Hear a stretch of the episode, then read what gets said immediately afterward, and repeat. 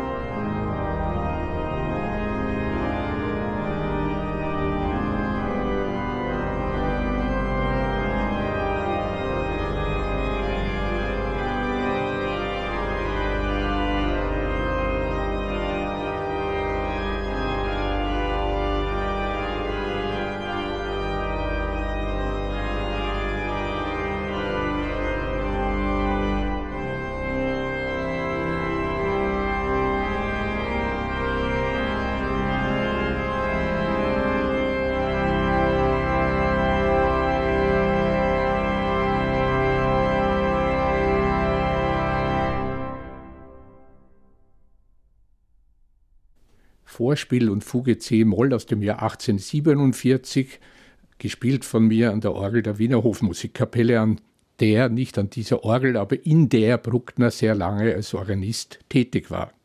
Acht Jahre nach dieser Komposition beginnt Bruckner erst ein formelles Studium beim berühmten Simon Sechter, dem Fugenpapst in Wien, der schon Schubert in seinen letzten Lebenswochen noch Unterricht gegeben hatte.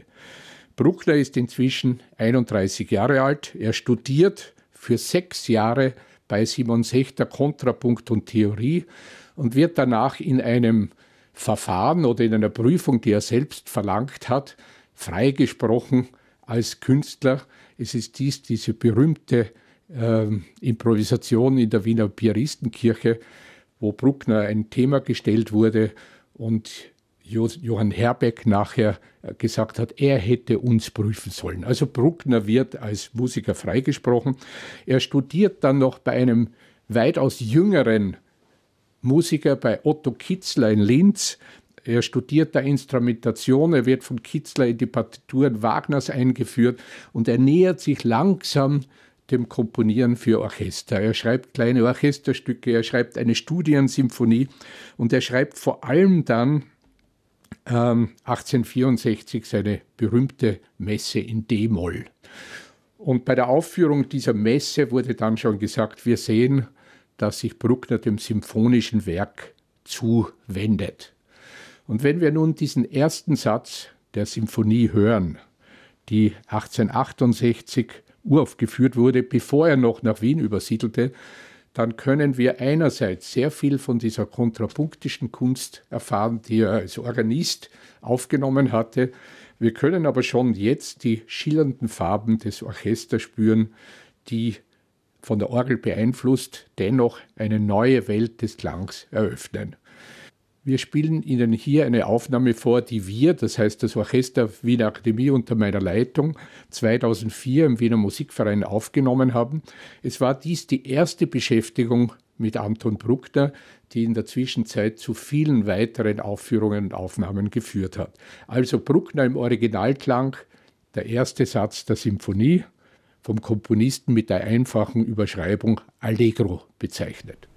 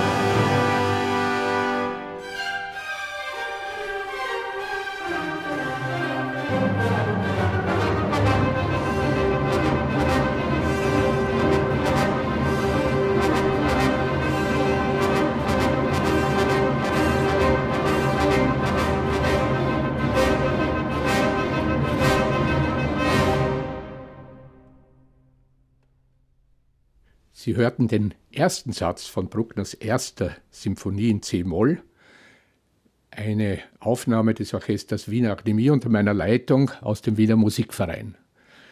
Wenn Sie das Stück gehört haben, werden Sie sich wundern, das ist doch nicht der Bruckner, den wir kennen, der Bruckner von Celibidache mit großen monumentalen Formen, der Bruckner, der in periodischen Abschnitten große Regelmäßigkeit ausstrahlt. Hier ist noch der wilde, ungestüme Bruckner am Werk. Äh, der Bruckner, der diese Symphonie selbst als keckes Beserl bezeichnet hat, etwas, was für Bruckner schon eine außerordentliche Bezeichnung war. Eine Bezeichnung, die aber auch zeigt, dass Bruckner eine große Wandlung durchgemacht hat. Die Symphonie wird in Linz uraufgeführt, im Vereinssaal. Sie hat Erfolg, aber sie hat nicht den Erfolg, die den Bruckner erhoffte, dass er jetzt in Linz der erste Musiker wird. Er beschließt doch nach Wien zu gehen. Die Entwicklung geht weiter. Er bekommt durch Herbeck die Stelle an der Wiener Hofkapelle. Er wird Theorielehrer. Er wird als Komponist sehr lange angefeindet, obwohl Hanslick, sein großer Kritikerfeind, ihm bei der ersten Sinfonie noch eine wohlwollende Kritik schreibt. Und die Entwicklung nimmt seinen Lauf. Die Symphonie gerät in Vergessenheit und erst 20 Jahre später erinnert sich Bruckner dieses Werks. Sie wird nach Wien geschickt und er kann sich mit dieser Jugendsünde, wie er sie selbst bezeichnet, nicht mehr anfreunden und er überarbeitet die Symphonie. Aus den unregelmäßigen Abschnitten werden regelmäßige Perioden. Daher haben wir gerade von diesem Stück zwei höchst unterschiedliche Fassungen, die Linzer Fassung und die Wiener Fassung. Einige Freunde, die die Linzer Fassung dann bewunderten, rieten dem Komponisten von der Umarbeitung ab, aber dennoch ließ er sich nicht abhalten und die erste gedruckte Fassung der Sinfonie war die Wiener Fassung. Die Linzer Fassung wurde erst 1930 wiederentdeckt. Sie wird hier von uns natürlich gespielt, denn sie widerspiegelt die Klangwelt und das Wollen des Komponisten, der hier seinen großen symphonischen Erstling vorlegt. Die Instrumentation des Adagios ist besonders schön. Wir haben hier eine Form, die unregelmäßiger ist als die seiner späteren langsamen Sätze und die vor allem den Bläsern, so hier der ersten Oboe, eine unglaublich schöne Möglichkeit gibt, sich auszubreiten. Wir hören den zweiten Satz Adagios der ersten Symphonie.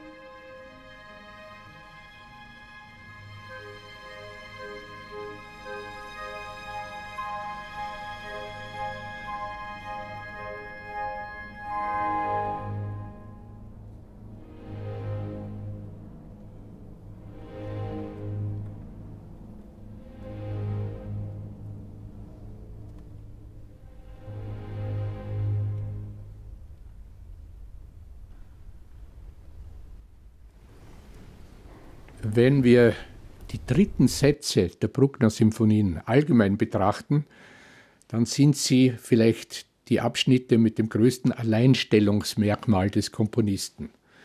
Bruckner übernimmt die immer schneller werdenden Scherzi der Beethoven-Symphonien, die sich aus den Menuetten der Haydn- und der Mozart-Symphonien weiterentwickelt haben.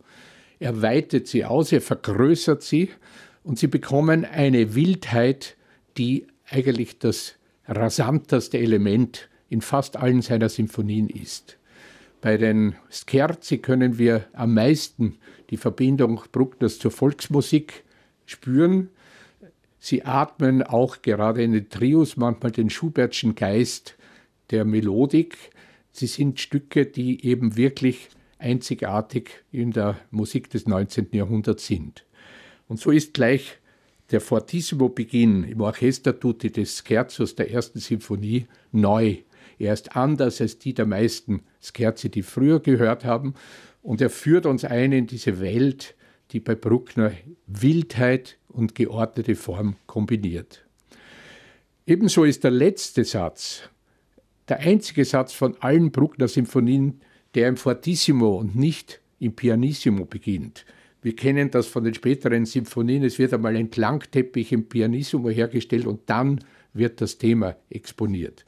Hier ist es eine neue Art der Orchesterbehandlung.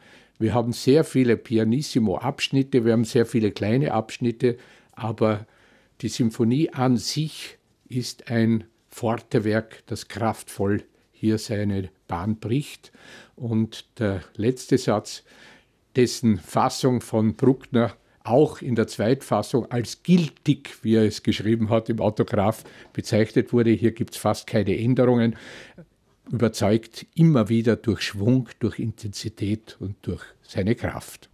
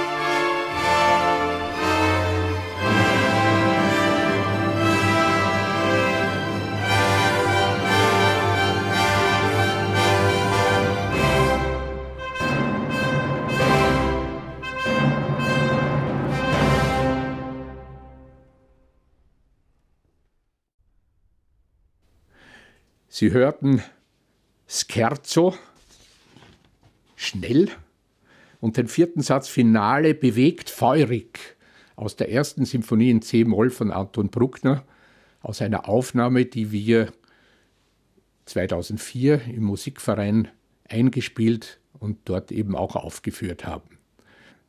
Ich wünsche Ihnen eine schöne Sommerzeit und freue mich, Sie wieder als Hörer bei Resound begrüßen zu dürfen. Ihr Martin Haselböck. Resound. Von und mit Martin Haselböck.